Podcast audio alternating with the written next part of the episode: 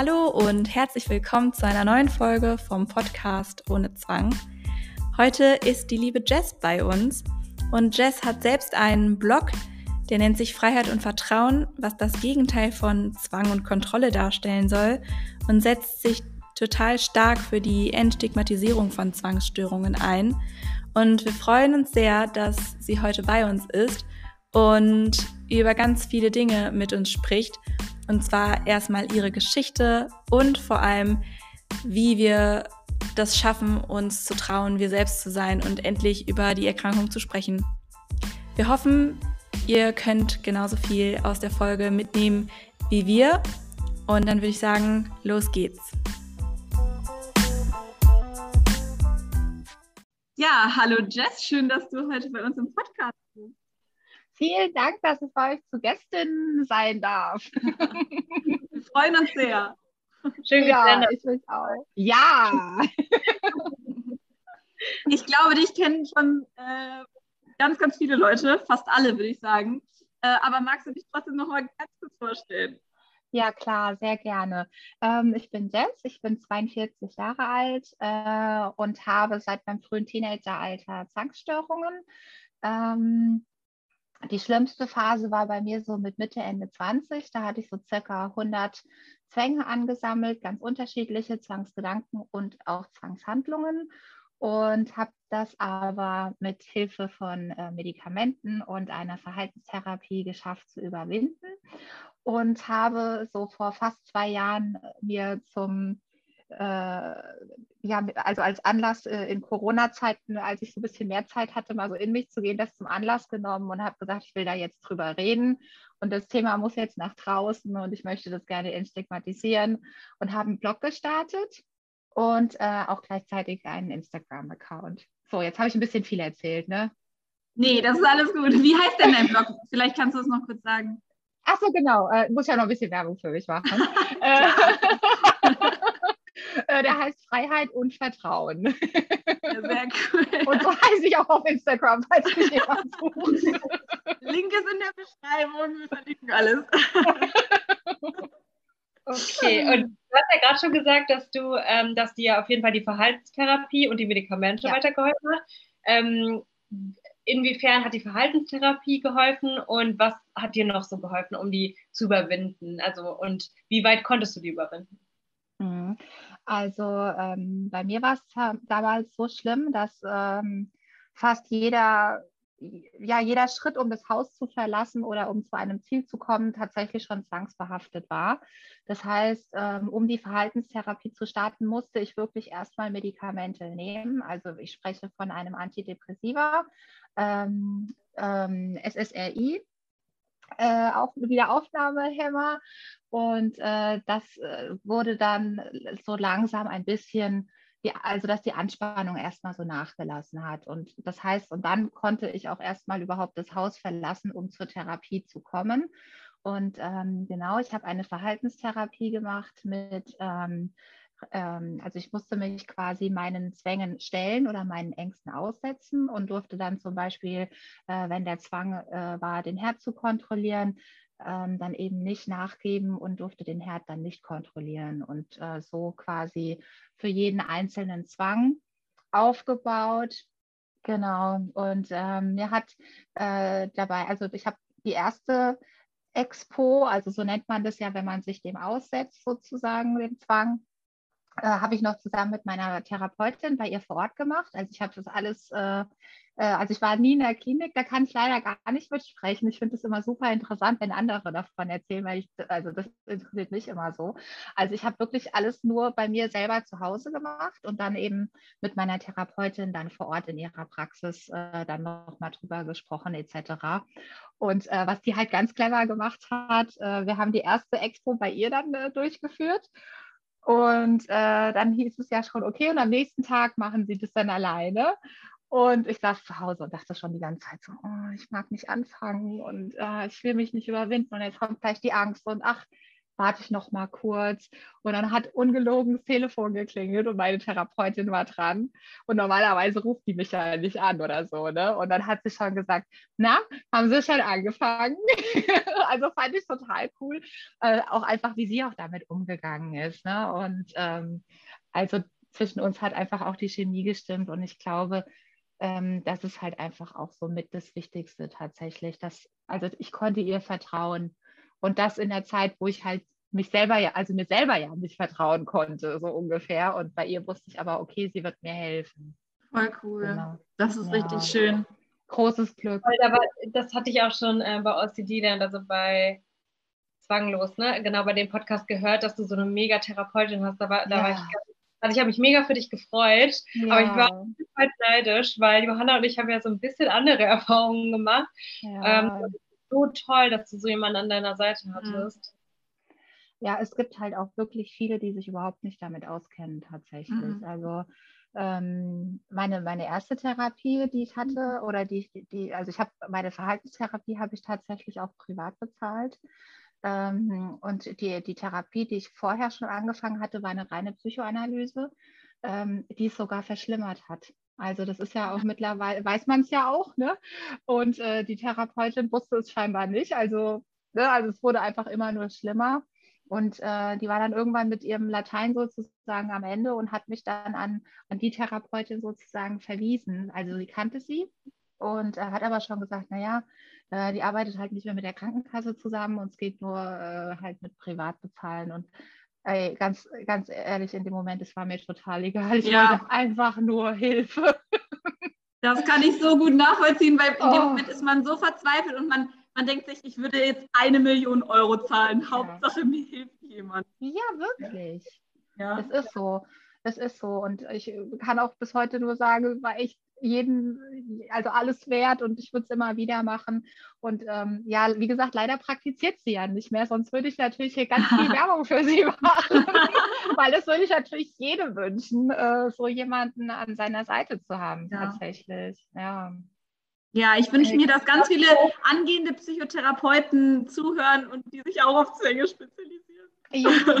Hattest ja. du auch, ähm, äh, also Themen, wo du nur Zwangsgedanken hattest oder hattest du tatsächlich, äh, also ich meine, das ist ja eh selten der Fall, meistens macht man ja immer irgendwas, um das zu neutralisieren, aber mhm. ähm, wir beide leiden ja vor allen Dingen unter Zwangsgedanken und mhm. ähm, also bisschen Kontrolle und sowas kommt da natürlich auch mal noch dazu. Aber so im Großen und Ganzen spiel, spielt sich das bei uns ja im, im Kopf mhm. ab. Wie war das bei dir? Ja, ich hatte beides tatsächlich. Also ich glaube, ich hatte irgendwie von allem so ein bisschen, außer, ähm, also für mich war jetzt nicht so Symmetrie ein Thema, das war bei mir gar nicht. Ähm, oder so, ähm, was bezahlen oder so. Also das, das war bei mir auch nicht dabei. Aber irgendwann kam es dann tatsächlich so, dass ich beim Kontrollieren zum Beispiel bis drei gezählt habe. Oder irgendwann habe ich dann gedacht, ah nee, vier ist eine bessere Zahl oder irgendwie sowas. Aber ich würde nicht sagen, dass das jetzt so eins aus diesen beiden Gruppierungen ist. Also genau, und ansonsten war, glaube ich, irgendwie fast alles dabei bei den 100 Zwängen. Ja. Schlimm. Und was war das Schwierigste zu überwinden? Also kannst du das überhaupt benennen oder war das so auf einen Wisch, war irgendwie alles so ein bisschen gleichzeitig behandelt?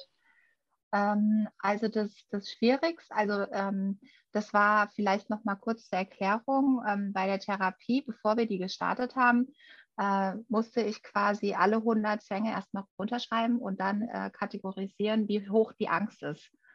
Und ähm, ich konnte halt, also und, und, meine höchste Angst war bei mir mit äh, Kontam also Kontam Kontaminationsangst. Das heißt, ähm, ich, dass ich irgendwas in irgendwas reingreife, reintrete, also irgendwelche Viren, Keime, was weiß ich, dass ich dann krank werden könnte und aber auch gleichzeitig jemand anstecken könnte. Und das war bei mir das aller, aller schlimmste Thema und das war auch so der Knackpunkt und das äh, kam auch jetzt mit Corona äh, tatsächlich auch wieder ein bisschen hoch. Ja, also ein bisschen ist gut. Es war kurz ganz heftig wieder da tatsächlich. Ja. Kann ich sehr gut nachvollziehen. Ja, das habe ich mhm. auch ein bisschen. Äh, nimmst du denn jetzt, also es war dann jetzt zwischendurch wieder ähm, ein bisschen schlimmer und dann bist du da ja aber super schnell wieder rausgekommen. Ja, frag mich, wie das ging. Also, äh, ich war selber, ich, ich habe das gehört und habe mich auch gefragt, wie hat sie das ja, gemacht? Ja, also und zwar, äh, genau, ich war ja über zehn Jahre, ging es mir ja gut. So, und ähm, zu, zu Beginn von Corona dachte ich auch immer noch so, ach, ist doch toll zu Hause und endlich mal Zeit für mich und ach, das schaffe ich schon alles wunderbar.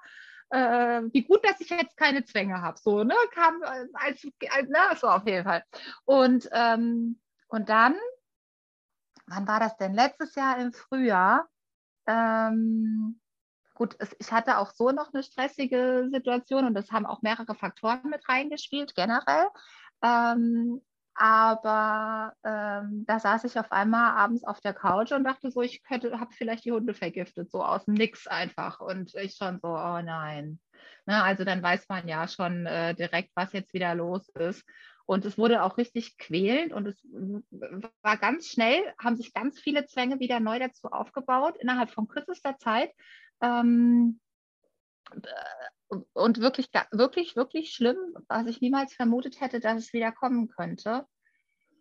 Und ähm, ich habe dann aber relativ schnell reagiert und habe bei meinem Neurologen angerufen, der mir ja die Medikamente auch verschreibt und äh, habe das eben berichtet und habe auch mit meiner Therapeutin gesprochen. Ich habe jetzt wieder eine andere. Eigentlich hatte ich mit ihr ein ganz anderes Thema, was ich noch besprechen wollte, aber gut, äh, habe dann das auch mit ihr ähm, aufgenommen und ähm, habe auch mit meiner Frauenärztin noch gesprochen, weil ich noch dachte, oh, vielleicht irgendwas mit Hormonen. Also es kann ja irgendwie alles sein. Mhm. Ähm, und dann, äh, genau, hat mein äh, Neurologe hat dann erstmal empfohlen, die äh, Dosis ähm, von dem Antidepressiva erstmal zu verdoppeln. Und also ich hatte, ich habe das Gefühl, ich glaube, das war schon fast so mit der größte Knackpunkt tatsächlich.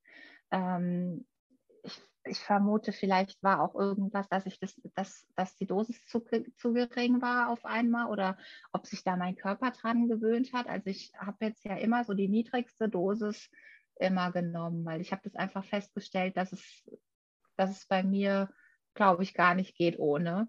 Ja. Und deshalb war ich halt noch mehr geschockt äh, tatsächlich, dass, äh, dass es überhaupt wiedergekommen ist, obwohl ich ja die äh, Medikamente genommen mhm. habe. Ja. Also du hast quasi, ähm, damit ich das jetzt richtig verstehe, auch als es dir super ging, hast du quasi ja. immer die niedrigste Dosierung noch weitergenommen. Genau, genau, okay. das ging. Ich hatte, ich hatte das schon mal abgesetzt. Äh, das war ähm, und ähm, das ist aber auch schon viele Jahre her und das war auch erst noch ein anderes Medikament und ähm, hatte dann noch mal wie so einen kleinen Mini-Rückfall, aber der war wirklich nicht so dramatisch.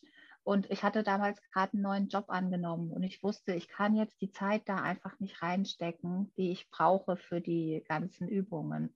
Und äh, musste mir erstmal eine schnelle Lösung suchen sozusagen und habe mich dann an den Neurologen gewandt ähm, und der hat dann, der hat dann empfohlen, äh, erstmal anderes ähm, Antidepressiva, als ich vorher hatte. Also das hat zum Beispiel auch viel besser, hatte ich so das Gefühl auch direkt, äh, also das andere war schon auch gut, aber da hatte ich irgendwie das Gefühl, ich vertrage es auch ganz gut außer Müdigkeit.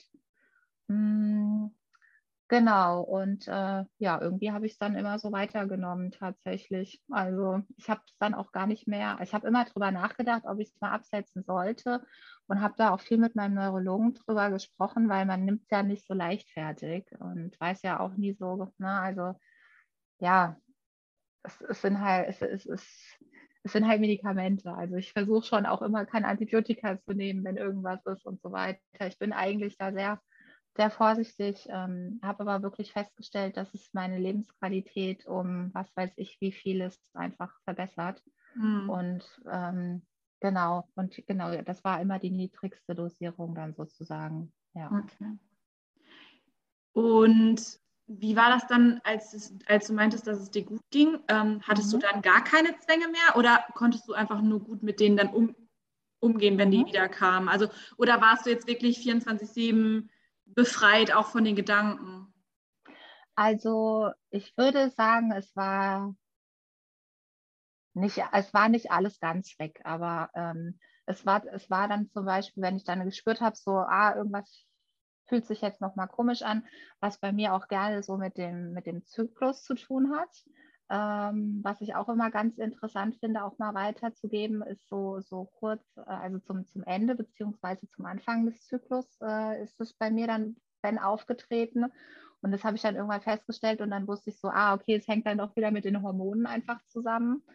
Ähm, aber oder, oder auch so, wenn mal eine stressige Situation wieder war, dann habe ich das schon auch gemerkt, dass, dass ich so, so ganz langsam, äh, so, ne, man, man weiß ja dann schon, wie sich das anfühlt und äh, habe dann aber immer direkt versucht, wieder mit den Übungen dagegen zu gehen, beziehungsweise jetzt nicht wirklich so ausführlich geübt, aber zum Beispiel, ich sage immer so gerne, äh, jetzt die öffentliche Toilette benutzt jetzt zum Beispiel, weil ähm, das, das war zum Beispiel, also dass man extra eben dann sich Sachen aussetzt, die man sonst zum Beispiel halt vermeiden würde. Also sprich, ich habe halt immer nichts vermieden, beziehungsweise versucht, nichts zu vermeiden. Und ähm, was ich halt auch gemerkt habe, was immer viel geholfen hat, ähm, Yoga zu machen.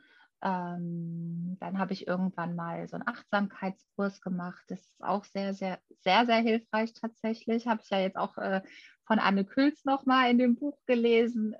Wahnsinnig interessant, das Thema.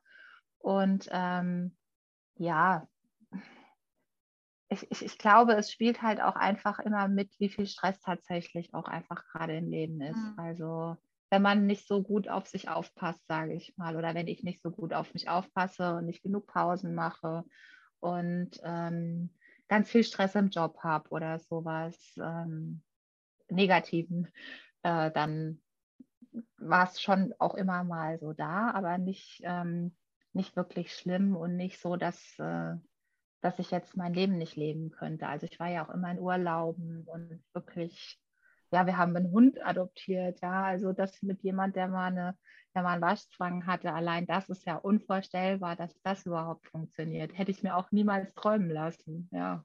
Ja, toll.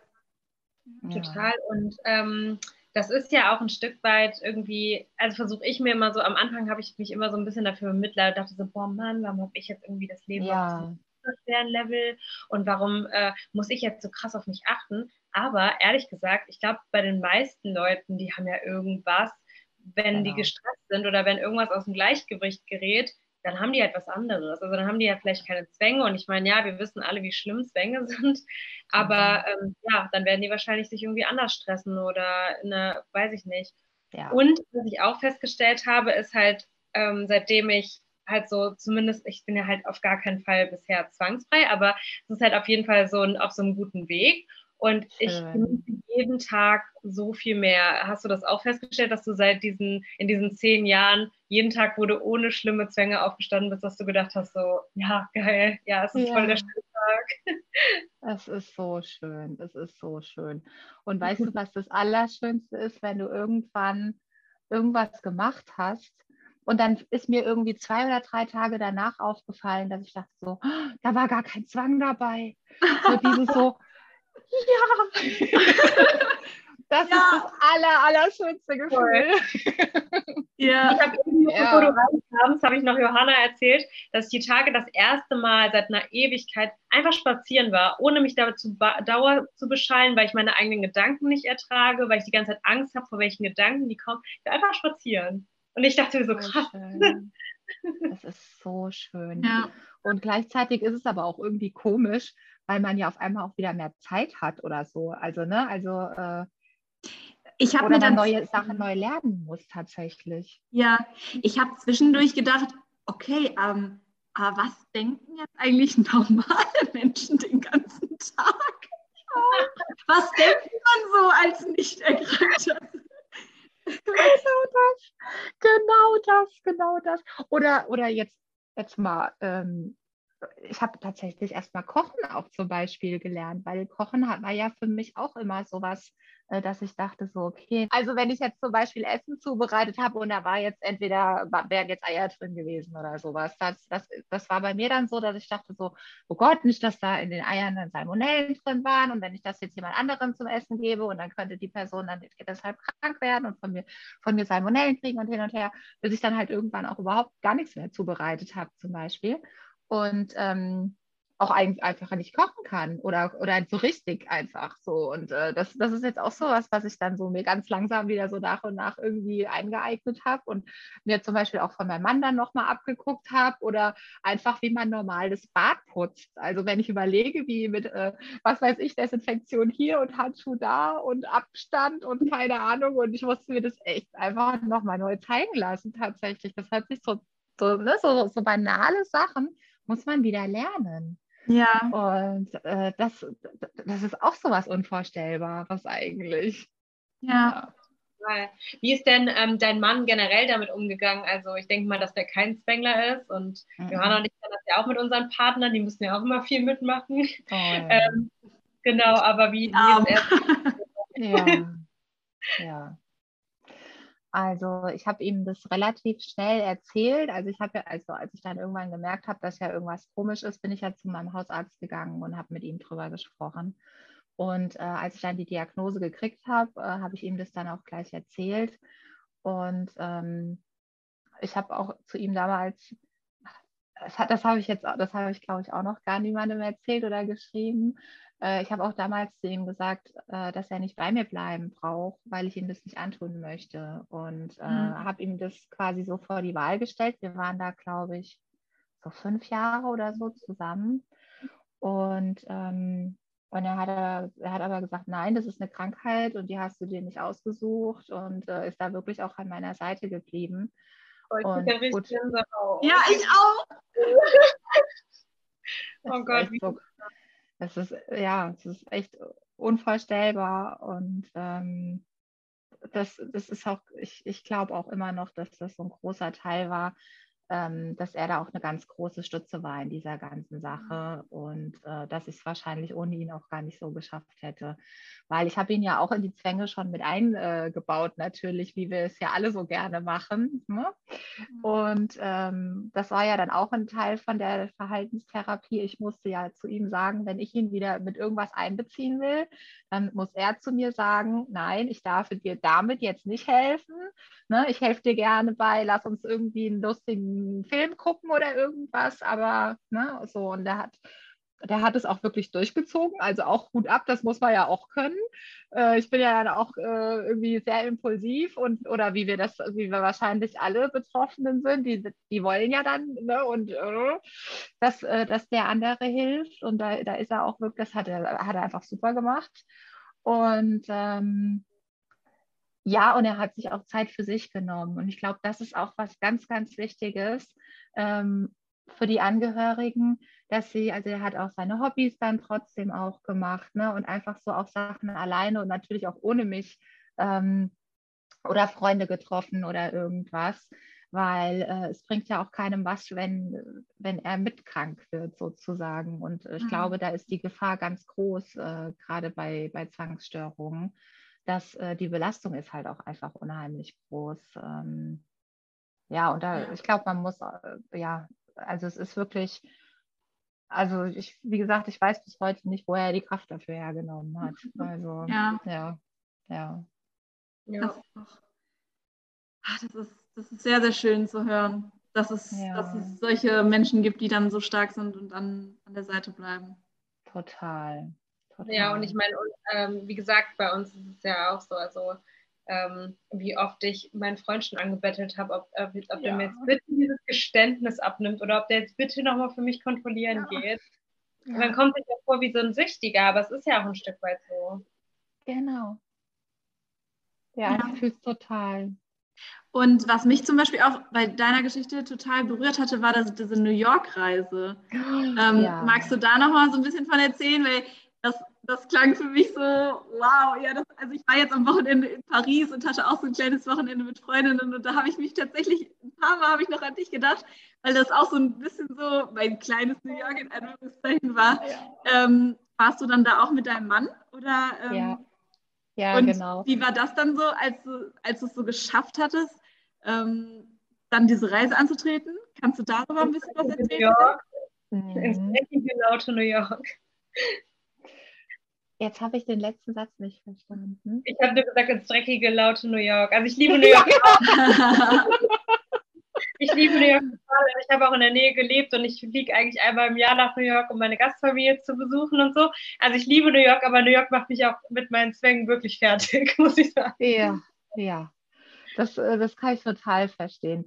Ähm, also das war halt, äh, bei mir war das ja zu der Zeit, als so die ganzen Sex and the City Staffeln ja noch liefen und ähm, also äh, tatsächlich noch im Fernsehen und so dieser Riesenhype einfach darum noch war und äh, ich mir halt irgendwie auch so nichts sehnlicher gewünscht habe, äh, als mal da zu laufen, wo Carrie läuft oder irgendwie, keine Ahnung, halt da auch mal hin und das mal zu sehen und überhaupt alles zu sehen. Und das war ja auch meine Belohnung sozusagen. Also beim, bei Beginn meiner Therapie ähm, durfte ich mir ja aussuchen, mit was ich mich belohne, wenn ich es geschafft habe. Und das war halt das ganz, ganz große, übergeordnete Ziel, eine Reise nach New York. Und allein schon so dieses Gefühl, als wir im Flieger gesessen haben, ähm, das, ich glaube, da habe ich es noch gar nicht so richtig kapiert gehabt irgendwie. Und ähm, ja gut, als wir dann vor Ort waren, ich habe ja auch ein ganz straffes Programm dann durchorganisiert gehabt, weil wir mussten ja das, das, das und das angucken. Da habe ich gar nicht mehr, glaube ich, so richtig drüber nachgedacht währenddessen und habe das dann tatsächlich erst ähm, so ganz, ganz richtig realisiert, als wir diese, das ist ja diese Geschichte, als wir am Times Square waren und ähm, da einer mit so Flyer halt rumstand und meinte so, hey, habt ihr nicht Bock, Mary J. Blige singt hier gleich? Und ich so, was? Also ich liebe die halt total. Ich liebe halt auch ihre Musik. Und sie hat halt einfach so zwischendrin irgendwie so drei Lieder da mal spontan äh, auf der Bühne performt.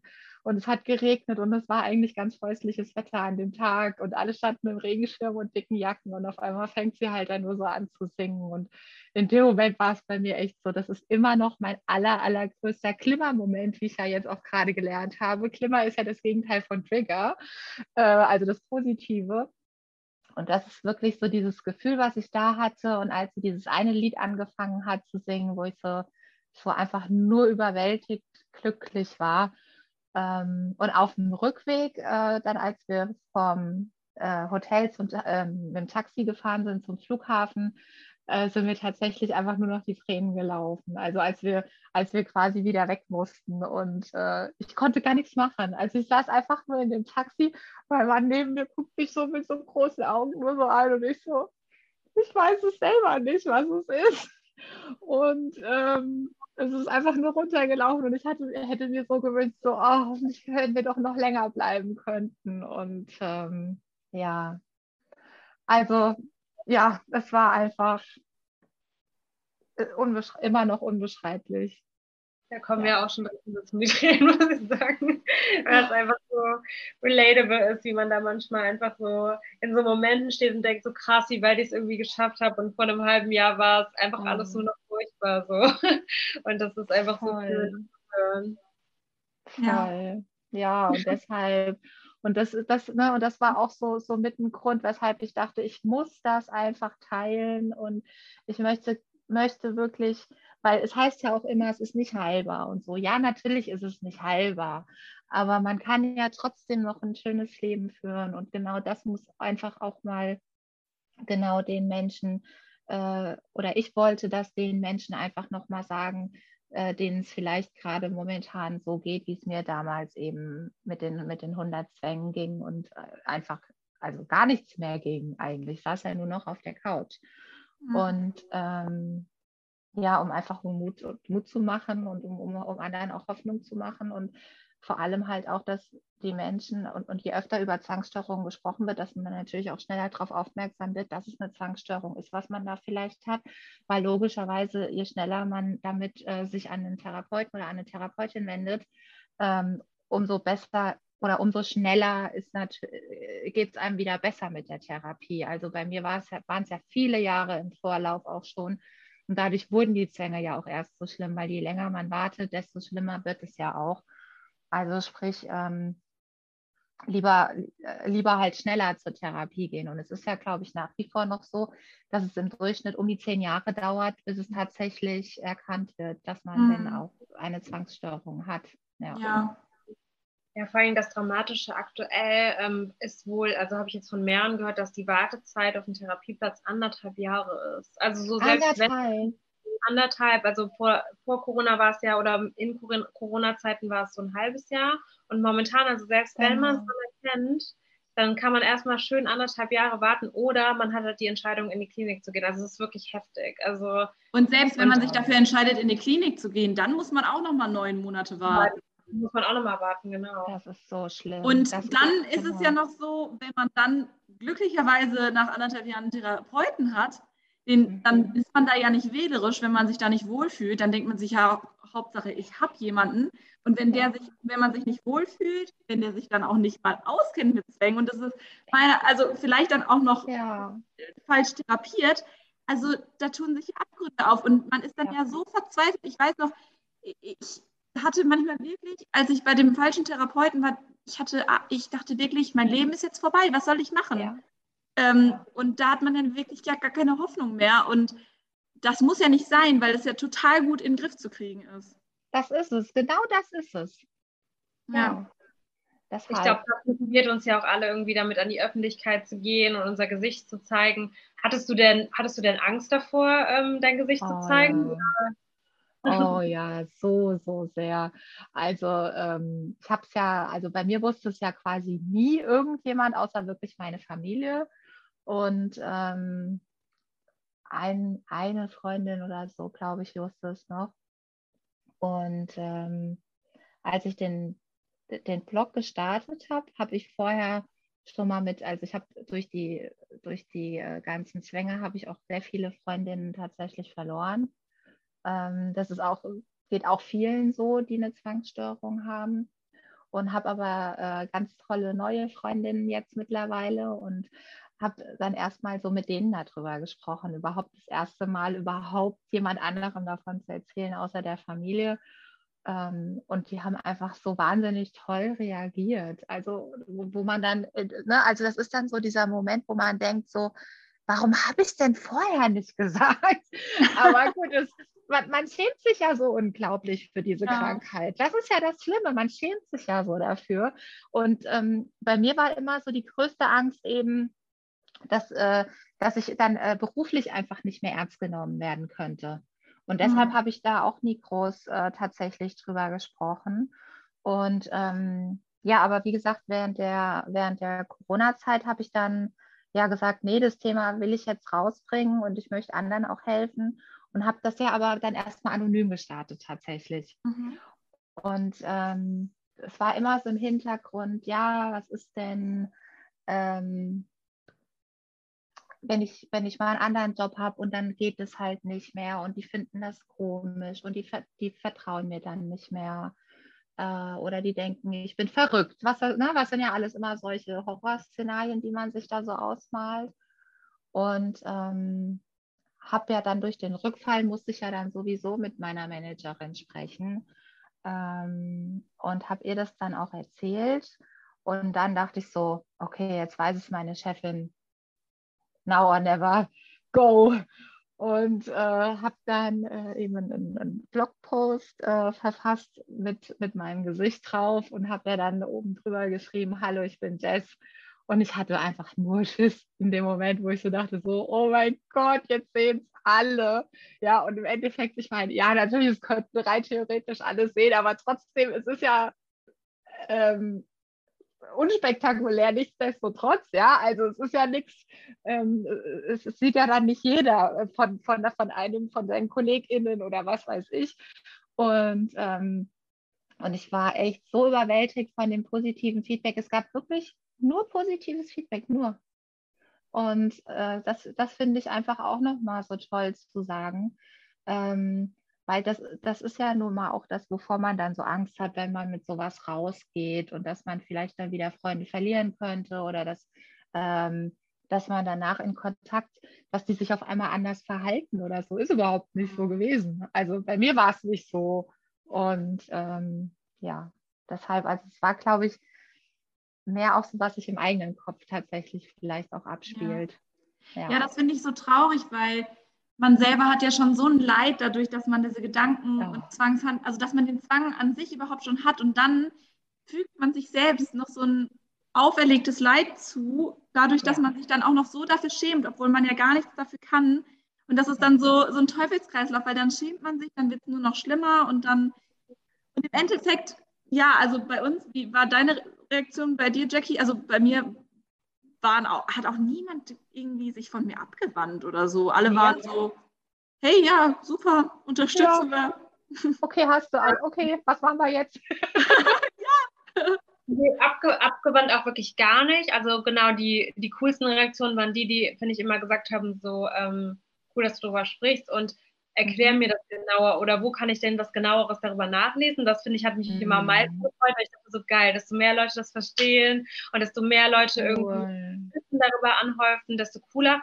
Ähm, bei manchen dachte ich immer so, oh Mann, fragt doch mal mehr nach. Ihr könnt doch jetzt gar nicht, ihr könnt es doch gar nicht nachvollziehen. Und dann am Anfang hatte ich so einen kranken Ehrgeiz, dass jeder das so vollumfassend verstehen muss. Und im mhm. Endeffekt ist es halt so. Also, ne, also es ist doch egal. Also die Leute, die es haben oder die sollen es schnell erkennen und der Rest ja. soll es akzeptieren und fertig. Ja, eben. Cool. Aber auch cool von, von deinen FreundInnen, äh, dass sie sich dann auch so informiert haben darüber. Finde ich auch richtig toll. Wie gesagt, manche, ne? Also manche, manche äh, ne, denen musstest du das dann immer wieder erklären und äh, oder ja, aber klar, so ein paar Leute war ich echt so, boah, mhm. cool. Und zum Beispiel mein Bruder, äh, hallo Bruderherz, der hört das der findet das mega, mega cool. Und auch bei Johanna in der Familie so viele, die das so richtig abfeiern. Und das finde ich ja. so cool, diese Unterstützung. Total. Ja. Und vor allem die, die auch, äh, die, die auch sagen so, ey, krass, wie stark du einfach bist, ähm, was du geschafft hast und dass du ähm, oder, oder wie stolz ich darauf auch sein kann, ne? auch sowas zum Beispiel als Feedback zu kriegen, sowas geschafft zu haben und alles so im Verborgenen irgendwie auch. Und mhm. das ist auch sowas, wo ich mir jetzt so im Endeffekt denke, ich habe mir früher immer so jemand gewünscht, der mir so heimlich applaudiert bei jedem Zwang, den ich überwunden habe. Ja! Das wusste ja keiner. da musste ich immer selber feiern. Man teilt ja mit keinem, ne? Und dann ist eigentlich ja. so schade. Ja. So. Oder? Niemand ja. sieht diesen inneren Kampf, den du da mit dir führst und eigentlich leistest du gerade voll was Tolles und für andere Leute sieht es vielleicht noch so aus, als wenn man gar nicht so viel schafft wie andere. Und man ja. selber ist aber für, also man denkt sich so, wow, ja. Total. Und was ich auch viel mehr, ich versuche halt, also ich glaube, ich war generell jetzt noch nie ein unfreundlicher Mensch, aber jetzt denke ich mir manchmal so, ach man, du guckst den Leuten echt nur vors Gesicht. Also du hast ja keine Ahnung, ja. womit die irgendwie je, tagtäglich umgehen müssen. Kann halt sein, dass die Supermarktkassiererin irgendwie voll die schlimme Depression hat und das war für die richtig, richtig schwer, heute Morgen aus dem Bett zu kommen, um sich hier hinzusetzen. So schenkt der wenigstens irgendwie ein Lächeln. Also das schafft man ja. natürlich auch nicht immer, aber daran muss man sich halt auch irgendwie immer gewöhnen. Und auch wenn jemand einmal anraunzt oder so, ja, ganz ehrlich, ich war auch manchmal so motzig drauf, wenn ich Zwänge hatte. Hm. Ich auch. Macht so Laune. Kann ich total nachvollziehen, ja. Ja. ja. Ja, das ist echt immer crazy. Aber ja, das, äh, das hört sich auf jeden Fall an, als wenn du auf, also nicht nur auf einem guten Weg, sondern du, ich glaube, du bist echt so ein richtig positives Beispiel für viele, viele Leute, dass einfach, dass man einfach ein richtig schönes Leben damit haben kann und dass man einfach mit aus eigener Kraft und natürlich guter Therapie da irgendwie rauskommen kann. Das finde ich irgendwie total schön. Oh, danke schön. Ja, das ist tatsächlich mein Wunsch. Also äh, einfach anderen äh, so zu zeigen, es geht halt und ähm, und es funktioniert. Es ist halt, also ich meine, ich will hier natürlich auch keinem sagen, dass es keine Arbeit ist und dass es nicht die, die, die, die krasseste Zeit überhaupt war, diese Therapie. Ja, also man kann sich ja wirklich, ich kann es auch immer nur sagen, ähm, diese, diesen, diesen Kraftaufwand, den man da wirklich hat, um sich diesem auszusetzen und das jeden Tag und das monatelang am Stück, jeden Tag sich einfach nur seinen krassesten Ängsten zu stellen, wie anstrengend das ist. Ähm, aber wie gesagt, es lohnt sich. Es, es, lohnt sich, jede einzelne Übung lohnt sich. Und ich finde, das Schöne daran ist auch, dass man ähm, auch während der Therapie ja schon relativ schnell Besserungen ja auch selber schon feststellt. Und das ist ja auch wieder was, was wiederum motiviert, weiterzumachen. Und natürlich ist, ich weiß nicht, wie viele Tage es gab, wo ich auch keinen Bock hatte, ist ja ganz klar. Und dann habe ich es hab auch wieder vor mir hergeschoben und äh, habe es dann irgendwann erst abends oder so dann die Übung gemacht. Aber ich habe sie halt wirklich jeden Tag gemacht. Und ähm, das macht halt schon wie gesagt, das macht halt schon einfach den Unterschied, glaube ich. Und ähm, zu wissen dann halt auch vor allem, dass es ja funktioniert. Und das, man, also ich hatte dann da, danach zwar schon immer Angst, dass es wiederkommt. Und als es dann tatsächlich wieder da war, nach diesen über zehn Jahren, wo ich so dachte, so, what? Warum und warum jetzt? Und ich weiß doch eigentlich, was ich machen muss und so, ne? Und ähm, aber das Coole ist halt, du weißt ja dann trotzdem, auch wenn es schon so lange her ist, weißt du ja, was dir geholfen hat. Und mh, hm, man lernt sich ja auch äh, generell durch die, durch die Therapie auch viel besser kennen.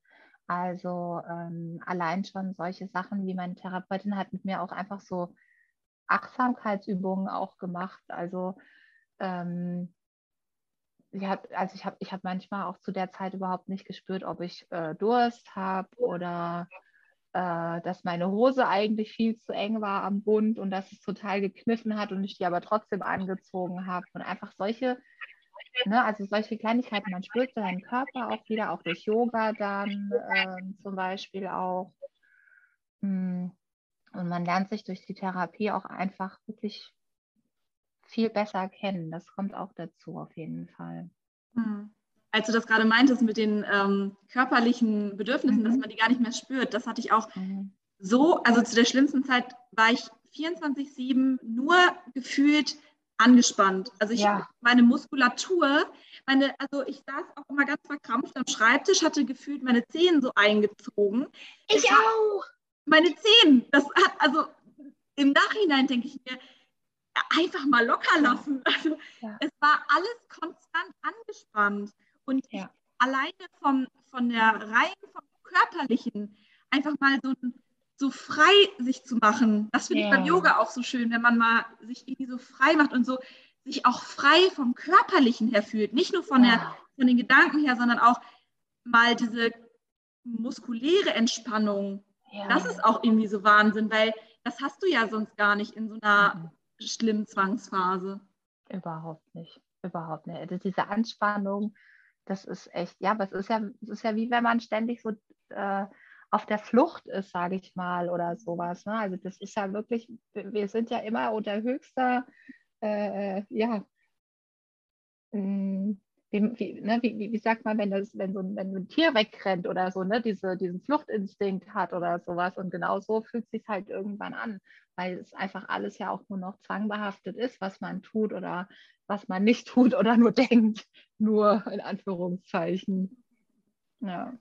Total. Und auch so, so Bauchschmerzen vor Anspannung, das habe ich auch voll oft so versucht zu erklären, wenn Leute so angespannt sind vor einer Prüfungssituation oder so. So geht es dir halt dann dauerhaft. Also so diese ja. Nervosität und das ist dann immer, boah, das, äh, das vermisse ich auch wirklich gar nicht. Ähm, ja. Hattest du denn, ähm, ich weiß nicht, ob du das Beispiel kennst von, von Peter Wittkamp, der hat ja auch eine Zwangs Zwangserkrankung, mhm. mhm. hat ja daraus dieses Buch und der hat da ja eine ganz witzige Situation mal beschrieben. Ähm, also natürlich ist es nicht witzig, aber ich meine, wir haben, glaube ich, alle solche Situationen, wo er dann ja eine Zeit lang immer geguckt hat, ob irgendwelche Nägel in Autoreifen sind und dann hat er ja, ja sogar in so einer Dokumentation bei einem VfB-Spieler gesehen, dass da irgendwie ein Nagel drin ist und hat verzweifelt zu erreichen. Das fand ich auch so witzig. Also er kann ja da auch ganz gut über sich selbst lachen. Hast du ja. auch Situation, wo du rückblickend denkst, so, Alter, was, was habe ich denn mir denn dabei gedacht? Oder was habe ich, also was haben meine Zwänge da mit mir gemacht? Oh, das ist eine gute Frage. Da habe ich ja, da habe ich, da habe ich ehrlich gesagt jetzt gar kein Beispiel parat. Da müsste ich jetzt, glaube ich, erst nochmal länger drüber nach. Aber das okay, wir machen, erst an, wir machen erst andere Fragen und dann kannst du ja. rattern vielleicht. Ja. Hm. ja, vielleicht nochmal so ein bisschen, um auf das Schamgefühl äh, zurückzukommen. Mhm. Vielleicht können wir ja mal so ein Tipp, paar Tipps oder so zusammensammeln, was man machen kann, wenn man sich wirklich, also angenommen, man hat jetzt eine Zwangsstörung, man hat es noch niemandem erzählt, außer vielleicht seiner Familie und seinen engsten Freunden, ähm, wie man da offen damit umgehen kann oder ja, was so, was uns geholfen hat, vielleicht auch wirklich offen darüber zu sprechen, weil also ich hätte niemals in meinem Leben von mir gedacht, dass ich jemals überhaupt sagen kann, dass ich eine Zwangsstörung habe. Also ich, äh, wenn mir das jemand vor zwei, drei Jahren gesagt hätte, dann hätte ich gesagt, also das erfährt niemand von mir. Ich hatte wirklich solche Angst, dass äh, zum Beispiel auch gerade die Eltern von meinem Freund zum Beispiel, dass die sagen, ja. also die heiratest du aber mal nicht. Ja. Oder ähm, irgendwie, ja, also ja, wie du meintest, auch berufliche Dinge, dass man sich die mhm. verbaut. Aber mittlerweile denke ich mir so, wenn ich eine Mission im Leben habe, wenn ich und nur wenn ich nur dafür lebe, dann, dass ich vielleicht offen darüber spreche. Geht mir genauso. Also bei mir war es tatsächlich auch, dass das, äh, ähm, das ist gar keine, das ist gar keine rationale Entscheidung irgendwie gewesen, sondern es war einfach so ein Bauchgefühl, was auf einmal da war, was mir gesagt hat, so geh jetzt damit raus. Also ich will jetzt darüber sprechen und ich habe verdammt nochmal keine Lust, mich mehr länger zu verstecken. Also mhm. Also das war es auch. Also das hat auch viel mitgespielt. So dieses äh, dafür schämen, dass, dass ich krank bin. Warum soll ich mich denn dafür schämen? Ich kann ja nichts dafür. Ich habe mir das bestimmt nicht ausgesucht, dass ich genau diese Krankheit habe. Genauso wie sich sonst auch kein Mensch seine anderen Krankheiten äh, aussucht oder wünscht oder irgendwas. Und ähm, also zum einen äh, war, war es bei mir eben so diese Geschichte, aber es war tatsächlich auch viel so mit, äh, dass ich auch anderen helfen wollte. Das hat bei mir auch ganz, ganz, ganz viel mit reingespielt. Einfach so, ne, also erstens mal, dass man es schneller erkennt und ähm, so meine, meine allergrößte, mein allergrößter Lieblingswunsch ist ja zum Beispiel auch, dass ich gar nicht mehr darüber reden muss, sondern es ist einfach, also ich, ich schaffe mich quasi selber ab, dadurch, dass ich so viel drüber rede. So, wisst ihr, was ich meine? Ja. Also irgendwann sind Zwangsstörungen so normal, dann äh, kann ich nur noch die Bilder von meinen Hunden posten, oder? Also jetzt mal so übertrieben gesagt. Ne? Da muss ich einfach ja. nicht mehr drüber reden, weil es ist einfach total bei jedem äh, wie, ein, wie ein wie, wie man immer so schön sagt, wie das, das Gipsbein oder so. Das wäre mein allergrößter Wunsch tatsächlich. Ähm, aber hauptsächlich auch so dieses, wie du eben auch so ein bisschen gesagt hast, jeder denkt ja so, ja, ich bin ja damit ganz alleine und ähm, warum habe ich denn das jetzt ausgerechnet? Und dabei ist es ja wirklich die vierthäufigste äh, psychische Krankheit. Das muss man sich ja mal vorstellen, wie viele Menschen das betrifft auch wo ich mir dann auch immer gedacht habe, so, ähm, und es ist tatsächlich jetzt, seitdem ich ja auch mehr drüber spreche, wie viele Leute dann auf einmal sagen, ja, ich hatte das auch oder ja, ich hatte das auch und dann so, ah ja, das hat hier auch äh, der und der hat das auch und ganz viele fangen dann auf einmal an zu erzählen oder, oder mhm. jemand selber sagt äh, über sich persönlich, dass er, dass er oder sie das auch von sich kennt und das, das finde ich halt hochinteressant, dass das so häufig ist und immer noch so, ja, und trotzdem wird noch nicht genug drüber gesprochen mhm. und trotzdem wird noch, weiß noch nicht jeder, was es ist und ähm, ist eben noch dieses äh, Stigma da einfach drüber. Mhm.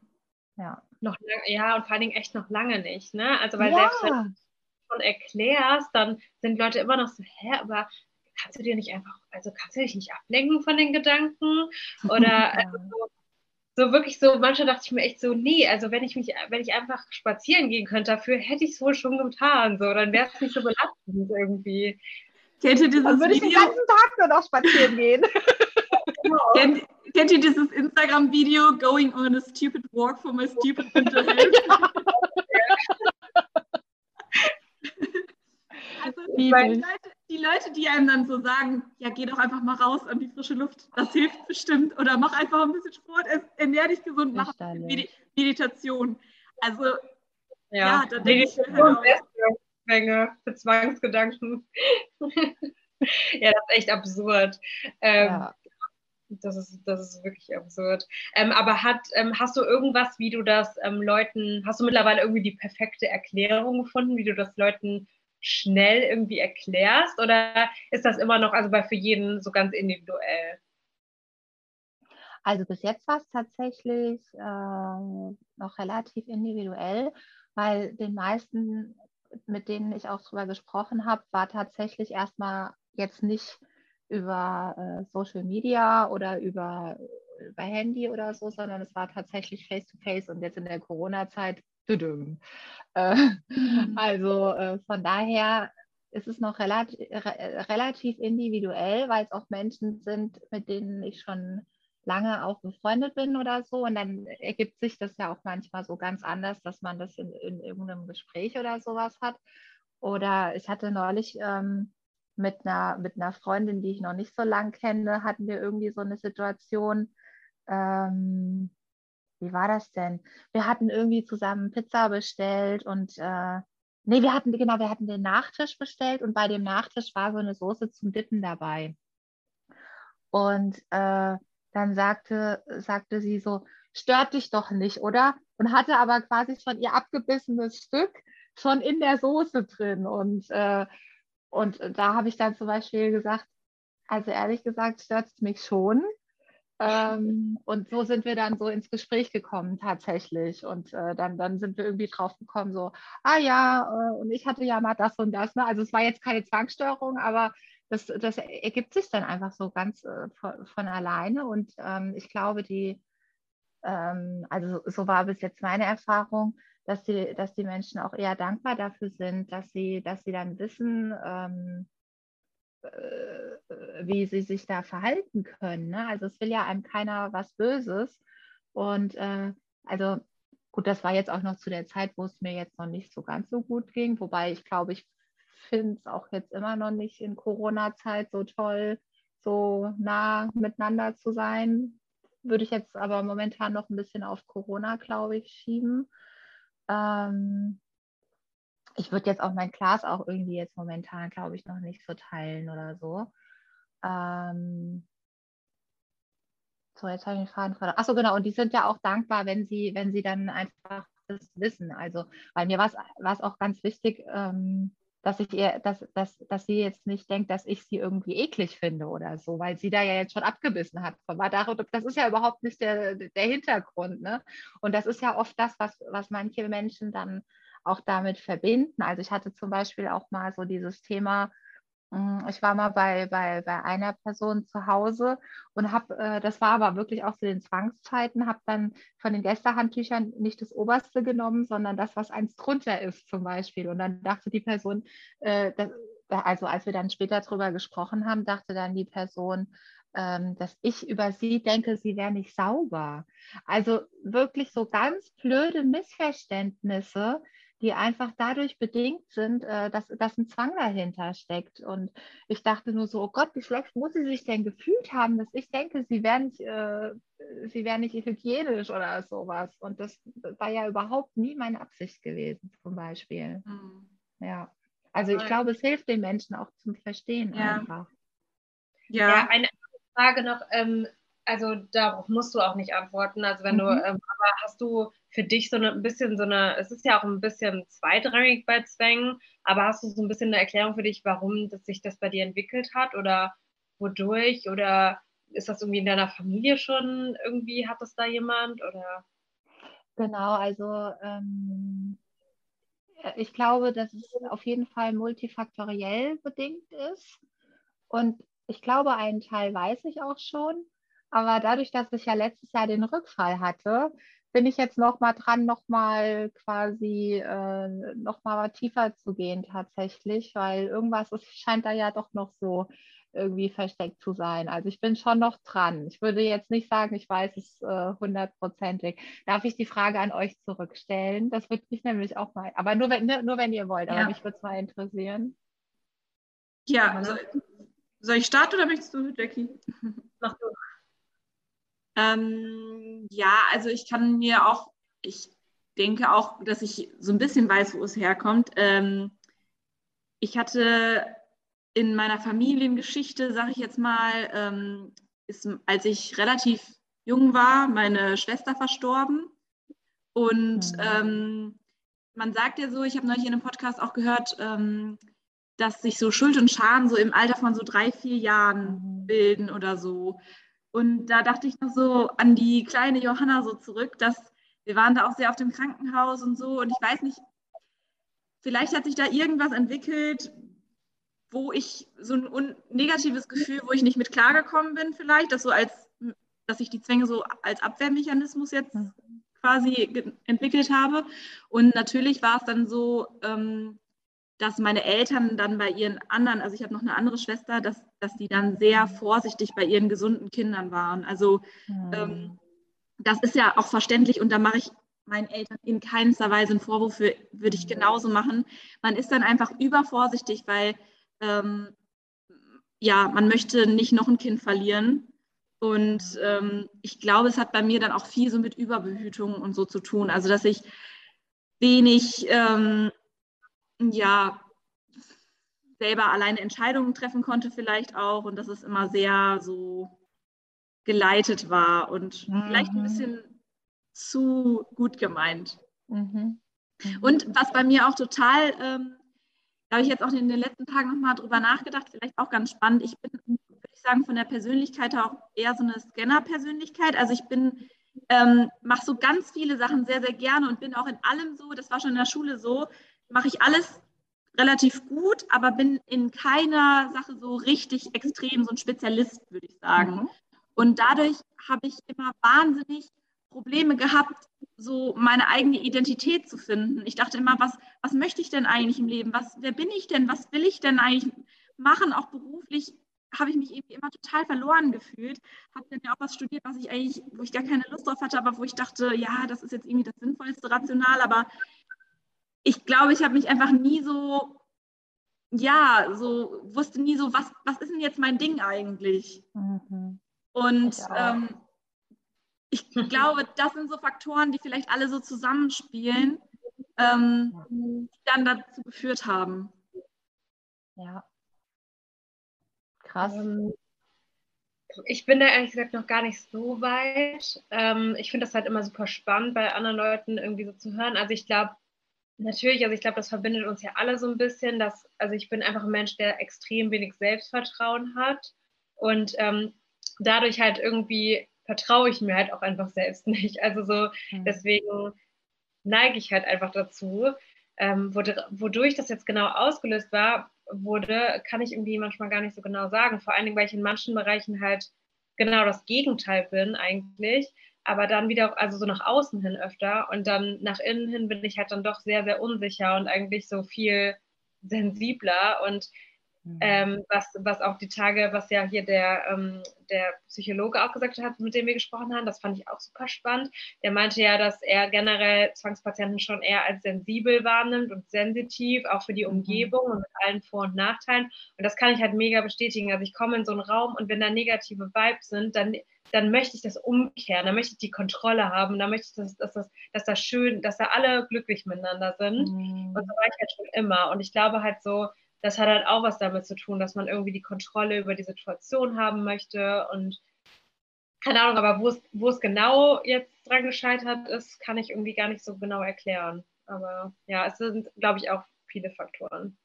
Ich glaube auch. Ich glaube, es sind immer mehrere. Ja, ja. das glaube ich tatsächlich auch. Mittlerweile ist es bei mir so, ja, wo ist denn der, oder ich, hatte, ich war dann irgendwann an dem Punkt so, wo ist denn der Sinn? Also das hat zum Beispiel auch meine Therapeutin, äh, die, die damals schon gefragt, ähm, wo ist denn den Sinn im Leben äh, finde. Und ich saß immer nur so da und dachte so, keine Ahnung, ich weiß es nicht. Und ähm, das kam jetzt tatsächlich auch wirklich erst so in den letzten Jahren tatsächlich so zum Vorschein. Ähm, ich glaube aber auch dadurch, dass, dass, dass man sich mehr mit sich selbst beschäftigt, dass man durch die, durch die Zwänge einfach auch die Zeit hat, vielleicht auch mal sich damit zu beschäftigen. Also äh, zum Beispiel, ich habe jetzt aufgehört, auch Fleisch zu essen oder ähm, ich versuche nicht mehr so viel Klamotten zu shoppen wie früher. Also früher war so mein, mein, mein Spitzname immer gerne mal so, ah, ich Shopping Queen. Und wenn ich da heute so drüber nachdenke, ey, die, die, die, die Sonnenbrille, die ich mir neulich gekauft habe, äh, ich weiß ja, wie lange ich darüber nachgedacht habe. Also brauchen tue ich sie ja nicht, aber dann dachte ich mir so, nein, komm, die will ich jetzt zur Belohnung haben oder sowas. Ne? Also ähm, dass man äh, vielleicht reflektierter wird, auch mit der Zeit, was ich aber auch glaube, was auch bestimmt auch mit dem Alter zu tun hat. Also mit Mitte 20 ist es ja wirklich ganz anders wie jetzt so mit Anfang 40. Ähm, und ich glaube, man weiß es halt wirklich erst, wenn man selber so alt ist, weil ich habe das früher halt auch immer gedacht, so, ja, was erzählen die denn da alle so? Und dass man wirklich auch so selbstbewusster wird oder ähm, ich feiere zum Beispiel auch Charlotte Kurz so sehr, äh, die ja hier so Body Positivity, also nee, ist, ist Body Positivity oder ist es eher Neutralität oder einfach so, ne, die, die, die, die setzt sich ja auch so sehr dafür ein, dass ähm, die ist ja selber auch, also sie nennt sich ja selber Dick Fett, glaube ich und äh, dass sie einfach anzieht, wo sie Bock drauf hat und nicht, weil jetzt jemand sagt, ah, das schmeichelt dir, aber zieh doch mal lieber das an. Und dann zieht sie halt trotzdem die Shorts an oder sowas. Ne? Und auch wenn sie da die Dellen an den Beinen hat. Und das sind einfach so Sachen, äh, die kommen, glaube ich, einfach mit der Zeit tatsächlich. Und ähm, ich habe den Faden verloren. Was war die Frage? Entschuldigung. Ich glaube, wir haben eigentlich einfach ganz, ich weiß es auch ehrlich gesagt, wir haben einfach ganz offen gequatscht. Aber was ich ja. dazu noch sagen wollte, ähm, was ich auch total das äh, cool finde, immer so auch mit der Sonnenbrille, dass du das geteilt hast, so als Belohnung und so und auch, weiß ich nicht, wenn irgendwie mit rotem Lippenstift und Bildposes mit rotem Lippenstift, ich finde das total cool, dass einfach so, natürlich ist das irgendwo nur Konsum oder nur Schminke, so, ja. aber ich kann mich damit total identifizieren und ich, ich bin auch so, dass man dann so mal was so ein bisschen mehr Fancygeres hat. Und ja. dann auch, das, das trägt ja auch zum Selbstbewusstsein bei. Und dann hat, fühlt man sich auch irgendwie schön. Und ich finde, das, das trägt dann, dann auch irgendwie so positiver durch den Tag. Total, total. Äh, ich habe das, hab das manchmal gehabt, wenn ich wusste, so, ah, heute habe ich irgendwie einen schwierigen Termin. Aber natürlich äh, hat, hat man ja die Maske auf, dann habe ich trotzdem den Lippenstift drauf gemacht, auch wenn ihn keiner gesehen hat, aber ich wusste, ich habe ihn drauf. Ja. So, so, kleine Sachen einfach, die machen es auch voll oft aus, wirklich. Ja. Mini, mini kleine Sachen, ähm, ähm, die man jetzt vielleicht auch so viel besser wertschätzen kann als, als früher oder so. Oder ne, durch, durch Achtsamkeit, die einem vielleicht durch die Achtsamkeit auch überhaupt erst auffallen. Also ich weiß gar nicht, wie oft ich früher schon immer ähm, hier die, die Autobahn lang gefahren bin und die Skyline gesehen habe. Und heute freue ich mich zum Beispiel jedes Mal, wenn ich die Skyline sehe. Also wirklich so mini kleine Sachen. Ja, und das ist ja eigentlich genau das, was, was das Leben schön macht. So die, die, die kleinen Momente. Voll ja. schöne Schlusswort eigentlich, oder? Das habe ich ja. auch gerade gedacht. Eigentlich müssen wir jetzt direkt aufhören. Weil bevor wir aufhören, gibt es noch irgendwas in so möglichst einem Satz zusammengefasst, was du noch ähm, anderen Zwänglern mit auf den Weg geben möchtest? Ähm, so, so ganz pauschal sagen kann ich es gar nicht, weil ich glaube, es kommt darauf an, an welchem Punkt man gerade steht mit der Krankheit. Also wenn man es noch nicht weiß, zum Beispiel, würde ich, würde ich, würde ich gerne den Leuten mitgeben, geht einfach mal zum Hausarzt und redet mal oder Hausärztin und äh, redet mal mit denen und wartet auf jeden Fall nicht zu lange, wenn ihr schon so das Gespür habt, es könnte das vielleicht sein, äh, eine Zwangsstörung, sondern überwindet euch und, und geht wirklich zum ersten, oder es muss ja, kann ja auch ruhig erstmal die Hausärztin sein. Ähm, und vor allem ähm, es gibt Hilfe und ja, es ist verdammt anstrengend, die Therapie, aber das ist nun mal das Einzige, was auch wirklich bewiesen ist, was hilft und ähm, ihr müsst nicht weiter so leiden. Also es gibt einen Weg daraus. Ich würde sagen, dabei belassen wir es einfach. Sehr gerne. Vielen herzlichen Dank, Jess, dass du dabei warst. Es war so ein tolles Gespräch. Ja, oh, ich denke euch, ich, ich danke euch. Ich könnte jetzt auch noch stundenlang weiterreden. Ja. Echt toll.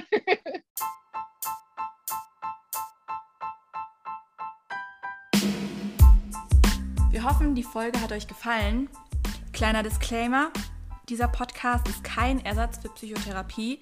Wenn es dir also nicht so gut gehen sollte, wende dich bitte an einen Arzt oder einen Psychotherapeuten. Wir freuen uns außerdem, wenn du uns bewertest, wenn du uns Feedback hinterlässt, ähm, Verbesserungsvorschläge, Themenvorschläge und so weiter. Wir sind zu erreichen unter info.ohnezwang@gmail.com oder auf Instagram bei ohne Zwang. Ciao. Ciao.